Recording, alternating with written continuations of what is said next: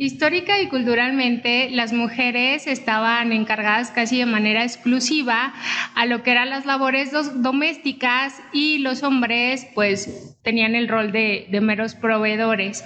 Actualmente, pues la situación va cambiando debido a que las mujeres se van incorporando cada vez más a lo que es el ámbito laboral y los hombres de igual manera pues van participando más en lo que es la, crianza de los hijos, así como pues las labores domésticas. Sin embargo, pues este proceso ha ido como un tanto más, más despacio. Eh, mi nombre es Suheila, esto es Dilo sin miedo. Yo soy Fabiola. Yo soy Luis Nájera. Bueno, eh, recientemente acabamos de, celebrar lo que es el Día del Padre y quería pues preguntarles aquí a mis compañeros, eh, no sé, de alguna forma que nos compartan cómo, cómo fue su experiencia cuando eran niños en la relación con, con sus papás, si era una relación cercana, si, si los veían seguido, si, si están como más ausentes, si solo los regañaban. Entonces, ¿quién, quién comienza? Changos, ¿y quién me va a pagar la, terapia, por favor? del honor Que salgan, que salgan aquí ya las heridas de la infancia. Quiero la terapia psicológica, Sugela, por favor.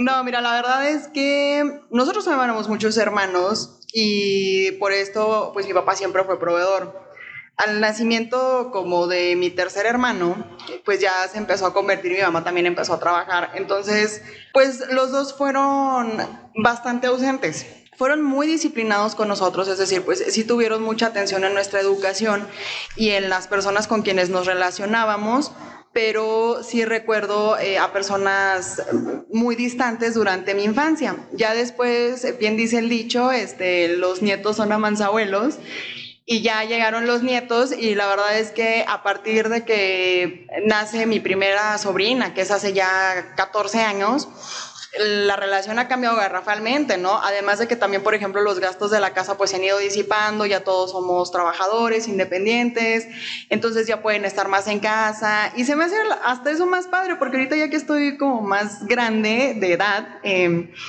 lo disfrutas incluso hasta más, ¿no? Ya es como una relación así más chida, más de... Más de amigos. Sí, ya no es tan autoritaria, entonces también como que siento que... Menos rígida. ándale. Siento que como que con, al menos en mi caso, sí se dio en los tiempos perfectos. O sea, de pequeños eran un poco más rígidos, era más como este rollo eh, de, educarnos. Yo creo que nadie nace sabiendo ser padre. Y ya ahorita ya que somos grandes, pues eh, estamos viendo como este lado en mi papá, esta paternidad más acercada. Más bonachona. Más bonachona, más consejera. Y te digo, se me hace muy padre porque yo creo que si lo hubiera vivido de cuando era pequeña, pues no sé qué sería ahorita de mí, sinceramente.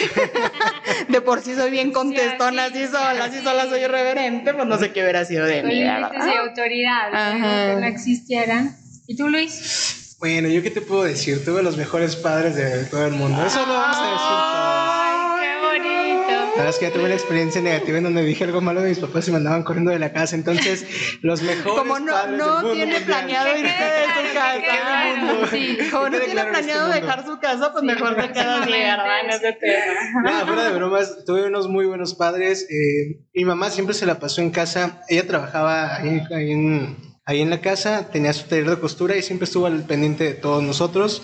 Mi papá, por su parte, era, iba a trabajar en las mañanas, salía en la tarde, llegábamos y teníamos una convivencia familiar a la hora de la comida. Era como este arquetipo de una familia bonita y todo, ¿verdad? No teníamos los recursos de todo el mundo, pero pues con lo que teníamos éramos felices. Cada fin de semana íbamos en bicis a, a una empresa muy conocida aquí Durango, de Garavitos, y era una convivencia familiar bastante, bastante bonita. Recuerdo que mi papá todos le teníamos miedo no porque nos pegaron o nos hiciera algo, sino por sus regaños. Neta, no he conocido a una persona que regañe tan bonito como él.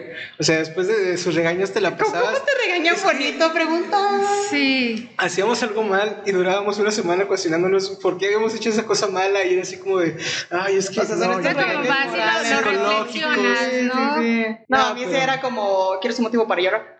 No. solo con la mirada. ¿no? ya sabías que. No. No. No, en ese, puso, en ese punto mi mamá era la, que daba los, los buenos catorrazos. Sí, era la... Pero igual fue una muy buena sinergia. Por una parte, el tema motivo emocional, el tema sentimental y moralista, y por el otro lado es como de, a ver, sí, pero vamos a ponernos manos a la obra y, a ver, ya estudiaste y hiciste lo otro las exigencias de todo padre, ¿no? Y es que sabes que luego las funciones estaban como muy específicas en los varones, que era pues eh, el tema de pues, ser progenitores eh, relacionados con la paternidad, la de proveedores, el patrimonio y el sustento familiar y pues la protectora. No, pero aparte que, la defensa y la seguridad, o sea, pero está como muy establecido, o sea, y era como, o sea, como muy rígido, porque si entonces había como ciertos movimientos, entonces generaba como cierta inestabilidad, ¿no? Y ahorita pues con el tema también pues del, del feminismo, de, de cómo pues las mujeres también van accediendo a otros espacios, pues obviamente tienen que cambiar este tipo de, formas de relacionarse. Y es que sabes que todo este tema es un tema cultural, porque por ejemplo en mi caso, mis papás siempre me dijeron, ¿sabes qué? No importa si eres varón o eres mujer. Si hay cosas que hacer en la casa, ponte a pues hacerlo. Y, yo veía a mi papá que llegaba de la noche de trabajar y se ponía a lavar los trastes. O sea, para él no era como quitarle varonilidad, este, ese, ese sentido de ser varón y se pone a lavar trastes. Y se Oye, fíjate que en este lado yo es mucho lo que admiro del mío, por ejemplo. Eh, mi mamá no le gusta planchar. De hecho, yo no sé planchar, no sé si que siempre ando por la vida sin planchar. Y en mi casa el que planchaba era mi papá. Y siempre fue un rol como muy establecido, o sea, mi mamá lavaba, nosotros ya, pues yo era la más pequeña, ya un poco más grandecitos, pues ayudábamos a doblar, a separar ropa, calcetines, ¿no? Demás, y mi papá era el que planchaba. Mi papá planchaba camisas, uniformes, pues la ropa del trabajo de mi mamá. Pero a mí eso siempre me llamó la atención. Y otra cosa que siempre me llamó la atención también fue que mi papá siempre nos llevó a la escuela. Llegaba a las 7 de la mañana, ¿verdad? Su mamá también. A las 6.50 y entró hasta las 8, pero siempre llevaba mi papá. Y es que, ¿sabes qué? Yo, bueno, como que ahora creo que vi como en redes sociales un poco más de manifestaciones, expresiones de, de esa paternidad. Cosa que del, día del padre, que todo el mundo del padre, sus fotos con sus papás y que siempre pues ha sido como más pues la figura de la mamá, ¿no? Pero entonces es importante también pues esto que, que, aporta el papá pues a los hijos, porque ya no es solamente como en un tema económico, sino que también ya brinda pues este, este cuidado, protección, como la nutrición pues afectiva, emocional, pues que hace muchísima falta y que, que muchas veces pues no la expresaban porque parecía que eso te, te quitaba como virilidad, ¿no? Entonces, como no, pues el hombre fuerte, el hombre rudo, el hombre no llora, el hombre no muestra sentimientos. Pero es que fíjate que hablan de una ascendencia cultural, pero, o sea, también lo es social y también lo es políticamente hablando. Por ejemplo, vamos, hablamos de que hace cuánto se instauró este asunto de las incapacidades por paternidad, que viene ya instaurado en la Ley Federal del Trabajo, pero Ay, miren, llegó la, licenciada en Derecho. A ver, explica. No, cállate. Ah, de la Ley Federal. Ok, el artículo 132 de la Ley Federal del Trabajo, en su fracción 27, nos dice que en México los varones que sean padres nuevos, bueno, que tengan el nacimiento de un nuevo bebé, tienen derecho a cinco días después del nacimiento del bebé, que es realmente poco. Y aunque te burles y me vale dos kilos de quiote, en España son dos semanas, en Francia son 28 semanas y en Alemania son nueve semanas. O sea, realmente cinco días con un bebé recién nacido, pues discúlpame, pero pues no son ciervitos que haces ah, cinco días y ya órale a caminar. O sea, ¿qué haces con un bebé de cinco días? Realmente necesita toda tu atención, necesita todo. Y hay que llamarlo por su nombre. Una mujer que recién acaba de, tener un bebé, que acaba de dar a luz, no deja de ser una cirugía, tanto por cesárea como parto natural. Entonces, todas estas nuevas reglas, pues también vienen mucho con el rollo y el tema de las nuevas masculinidades, vienen también con el rollo, por ejemplo, de la norma oficial mexicana, la, la 46, la 046, que ya dice, pues, acerca de los abusos psicosociales, de la violencia intrafamiliar, de cómo las empresas ya deben de voltear a ver a este rollo en donde, ok, no, tú porque eres vato, pues te toca atachar, no, atacharle, te toca trabajarles todos los días y nada más descansar el domingo. Ahí lo tienes. porque O sea, ¿cuál, ¿cuándo es el Día del Padre? Sí, de hecho ni siquiera tenemos un día, o sea, los padres... tenemos... ¿Cuántos hijos tienen? Eso no sabía. Algo que compartir, algo que compartir. Rayos, yo me quemé en aire. Oye, no, pero pues es que veamos esto, tenemos el tercer domingo de, de cada, del mes de, de junio, pero ahora piense, vamos a pensar una cosa, ¿de dónde nace todo esto? O sea, nosotros lo adoptamos porque Estados Unidos lo adoptó por ahí de 1960, por ahí de 1970. Ay, tan copiones culturalmente hablando, ¿verdad? Sí, el, impacto, la influencia. Son, nuestros hermanos mayores, parece.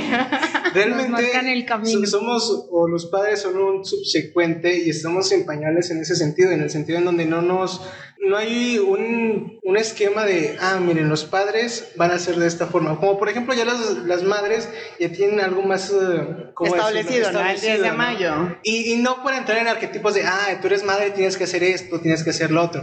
No, sino en el sentido de, como tú le dices, ya tienen el Día de las Madres. Las leyes ya, ya les prestan atención en el sentido también de... De mayor igualdad. De igualdad, es correcto como tú lo mencionas, y me, me intriga bastante estos cinco días. No, estos cinco días de, de, paternidad. de, paternidad. Sí, o sea, te digo, porque últimamente eh, en las nuevas masculinidades, que realmente pues hay como pasos, ¿no? Para hacerse parte de esta nueva masculinidad. Y tipos de masculinidades. Y tipos de masculinidades, ¿no? De hecho, uh, por ahí con la Comisión Nacional de Derechos Humanos, ¿no? Son los que andan manejando los tipos de nuevas masculinidades. Luego por este rollo cultural, porque de eso sí hay que hablar. O sea, hay que hablar la verdad que Durango tiene zonas todavía muy marginadas, en donde pues por desgracia todavía no llegan como mucho estos conceptos y los conceptos que se pueden alcanzar, hoy voy a estar a favor de las redes sociales, este, gracias a las nuevas tecnologías, pues muchas veces se pueden incluso hasta malinterpretar, ¿no? O sea, yo lo he visto, yo lo he escuchado andando en la calle como de, mira, haz el favor de cargar al niño, haz el favor de cuidar al niño eh, los niños no lloran, este, te lo digo incluso porque yo lo he visto con niños pequeños en pleno 2020, o sea que les dicen, ¿a poco ya vas a llorar? O sea, los niños no lloran. Y entonces también son como estos pasos en donde hay que detenernos a revisar primeramente el modelo de masculino que seguimos, ¿no?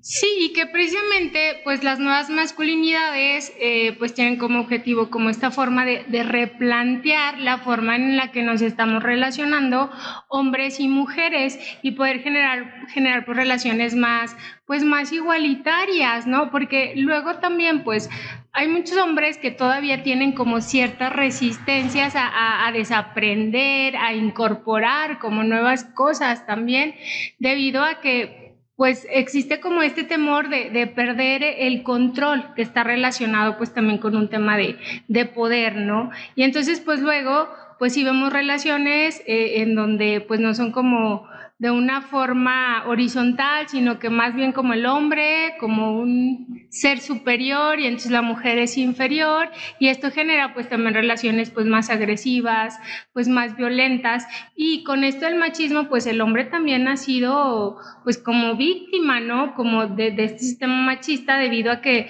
precisamente pues lo que comentas, o sea, no, no puedo yo como expresar que a lo mejor estoy triste, como este sentido de la vulnerabilidad. Por el modelo que vas siguiendo, el modelo que va Y que vas replicando, incluso sea en tu familia, o sea que creo que por lo que comentas, pues a ti no te ha costado. O sea, porque ya lo traes como en tu casa, es algo que tú viviste, que tú viste. Entonces, les cuesta a otros como en un momento que te digan, es que no es así, es esta forma, y es como, ¿por qué? Oye, pero luego es que... hay bueno, bueno, ya. es que luego me regañan porque los interrumpo y nomás escucha a todo el mundo te la puedes interrumpir. No problema. Dale a Fabi chance. Dale Fabi chance. Porque es mujer y no, no te creas.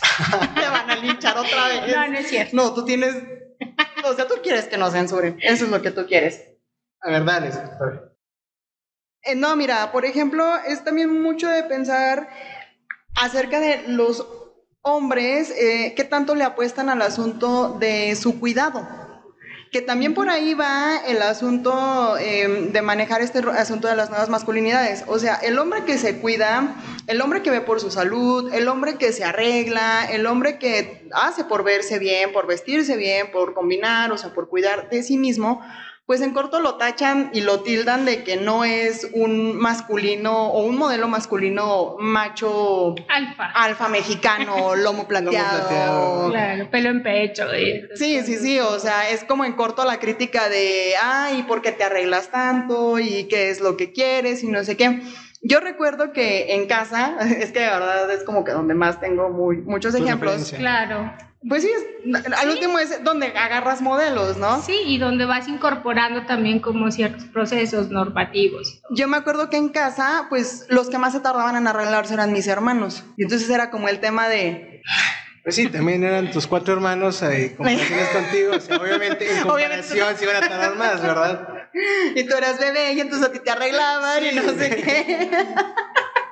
Ay, no. Oigan, bueno, pero es que yo tengo algo muy importante que decir en esto y es que nadie nace, nadie, ningún hombre nace siendo machista, ningún hombre nace con tendencias a tratar mal a las mujeres, sino es algo más de aprendizaje.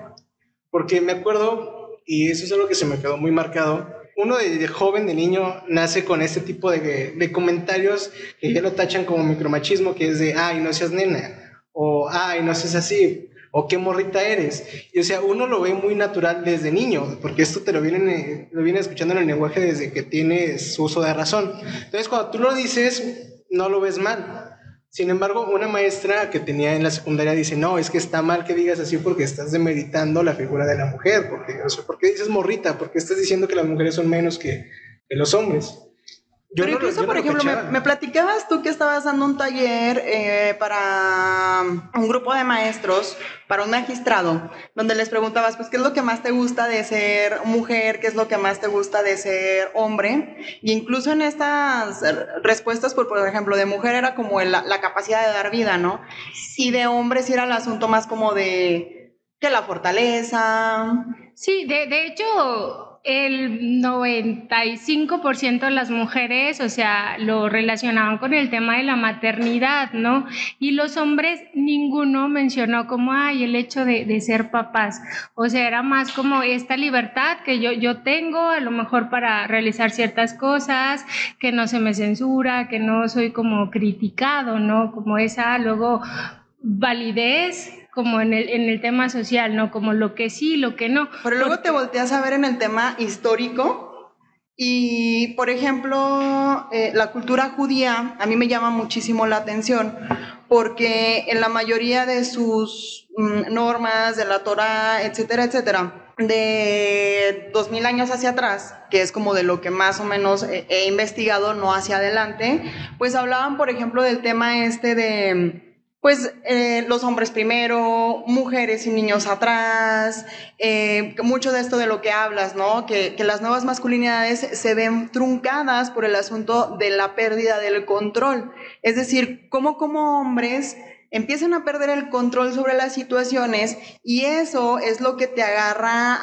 hacia el ataque, ¿no? Hacia un ataque más agresivo y ya se empieza a truncar el asunto precisamente de voltear a ver a un nuevo modelo que hay que seguir. Pero pues es todo como de, de un todo histórico. Es que sí, mira, ya que te metes a historia, tendríamos que cambiar desde los orígenes, porque el hombre nació, bueno, o se creó como la cabeza de la casa porque recordemos que históricamente eh, la civilización... Hay un lapso de civilizaciones muy corta que habla acerca del matriarcado, pero es corta. O sea, realmente Pero ¿cómo se solucionaban las cosas? A base de uso de fuerza. Sí, sí, sí. Y genéticamente, eso. Eh, eso es una realidad, tenemos cualidades distintas, tanto hombres como mujeres.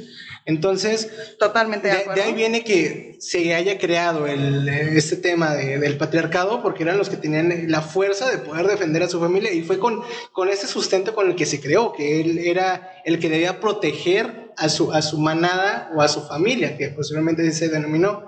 Entonces, de, desde toda la historia de la humanidad se viene creando todo este núcleo, ya donde se ha tenido más eh, poderío por parte de las mujeres, porque sabemos que tienen cualidades hasta, bueno, no hasta ahorita, sino ahorita es cuando más fuerza se han estado teniendo y se está demostrando que las mujeres también pueden hacer lo que los hombres. Y es que ciertamente, pues al ser algo pues ya cultural, histórico, pues está como muy arraigado.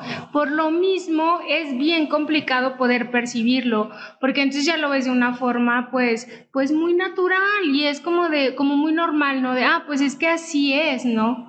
Y entonces es como esta parte de, de, comenzar a cuestionarte, o sea, si esas son como pues las formas más adecuadas, porque tienen que ver también con un tema de funcionalidad, ¿no? O sea, a lo mejor en ciertas familias les puede ser más funcional como, no sé, como el asumir ciertos roles, pero luego sí tiene que ver también mucho con estos estereotipos, porque si una pues creces viendo tele porque creces viendo novelas entonces ¿qué, viendo... exacto y que, te, te, te recuerda me recuerda la Rosa de Guadalupe. Uno de esos capítulos no pero es que sabes que porque fíjate. O sea la educación de los niños lo terminas dejando ahí. Porque socialmente si si la mujer se queda en casa a hacerse cargo de los hijos, de las labores domésticas y el hombre trabaja, pues eh, está, está bien, ¿no? Es como aceptable.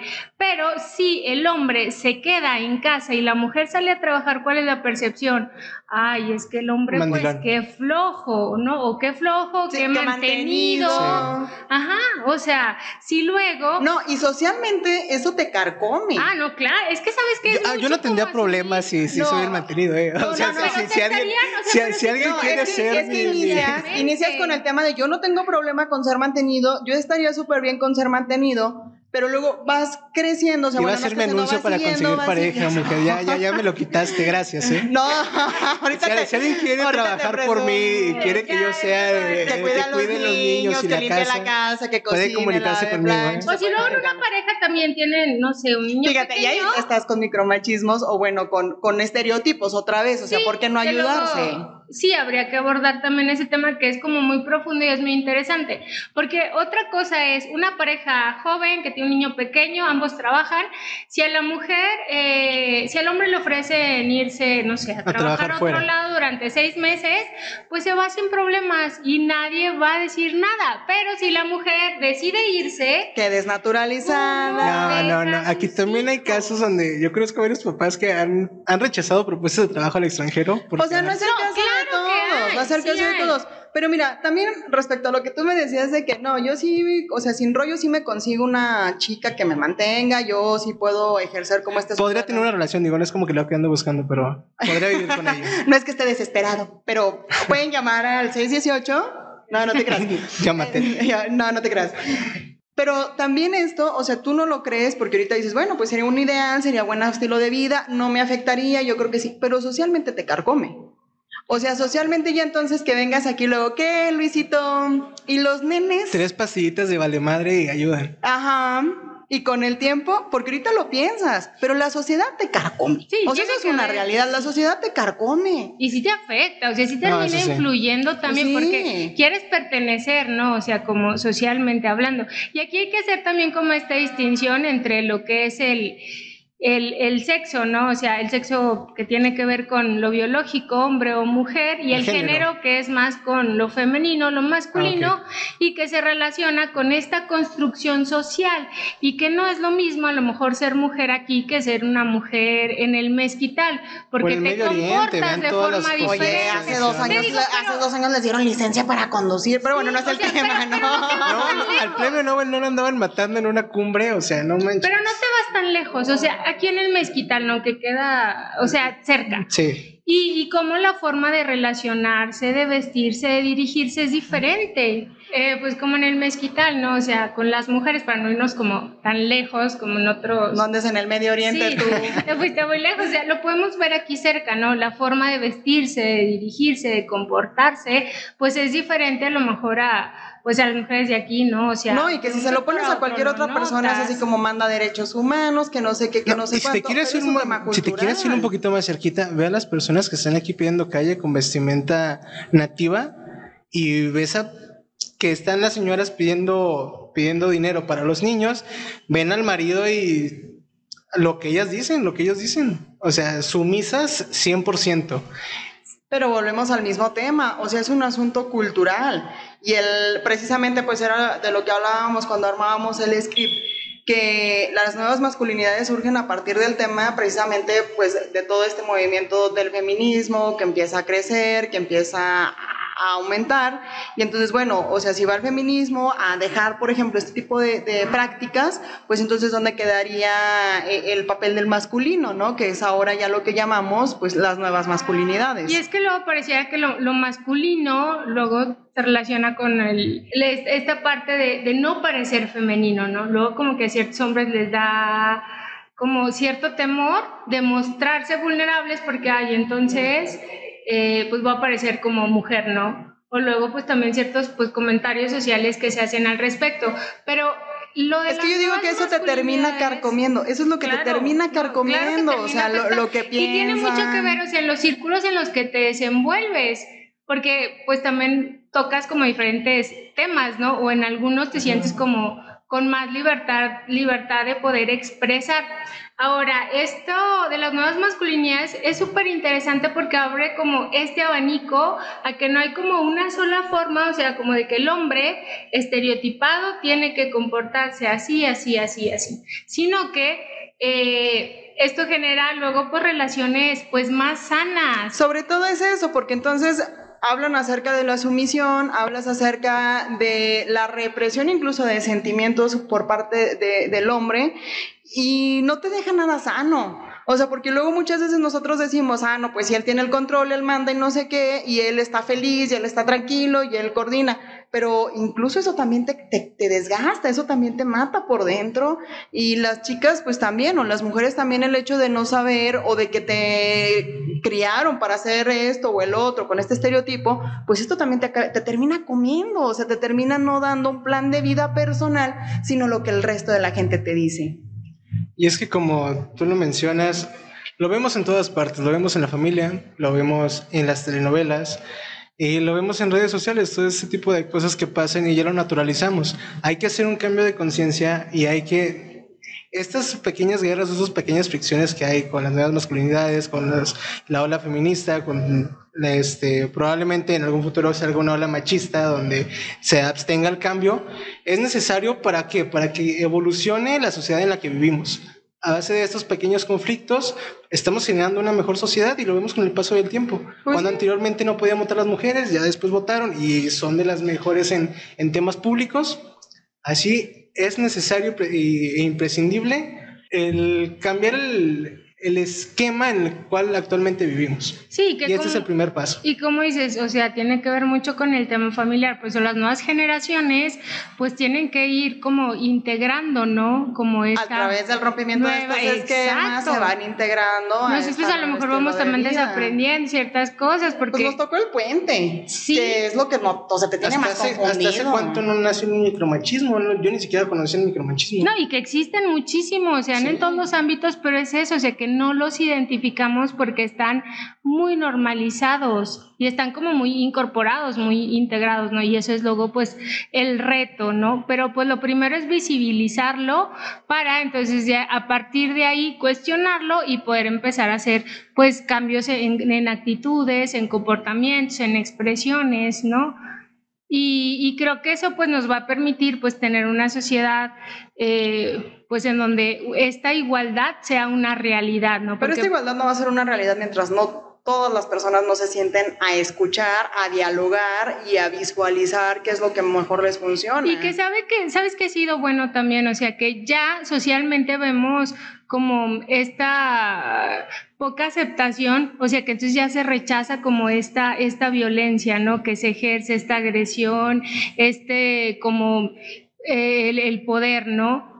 y lo que antes, lo que antes no. Entonces eso es bueno porque entonces se va socializando y pues poco a poco pues vas como llegando a, otros, a otros espacios. Bueno, nos vamos entonces con una enseñanza muy padre y muy bonita, en donde todos somos iguales, hombres y mujeres somos iguales, no hay que dejarnos guiar por toda esa, esa cultura, esas tradiciones que hasta el momento nos han inculcado. Vamos a ver y bajo este esquema de que todos estamos a la par, vamos a ayudar en lo que tengamos que ayudar, vamos a hacer las cosas que queramos sin el temor de que nos tachen de una u otra cosa. Pues sin decirlo sin miedo.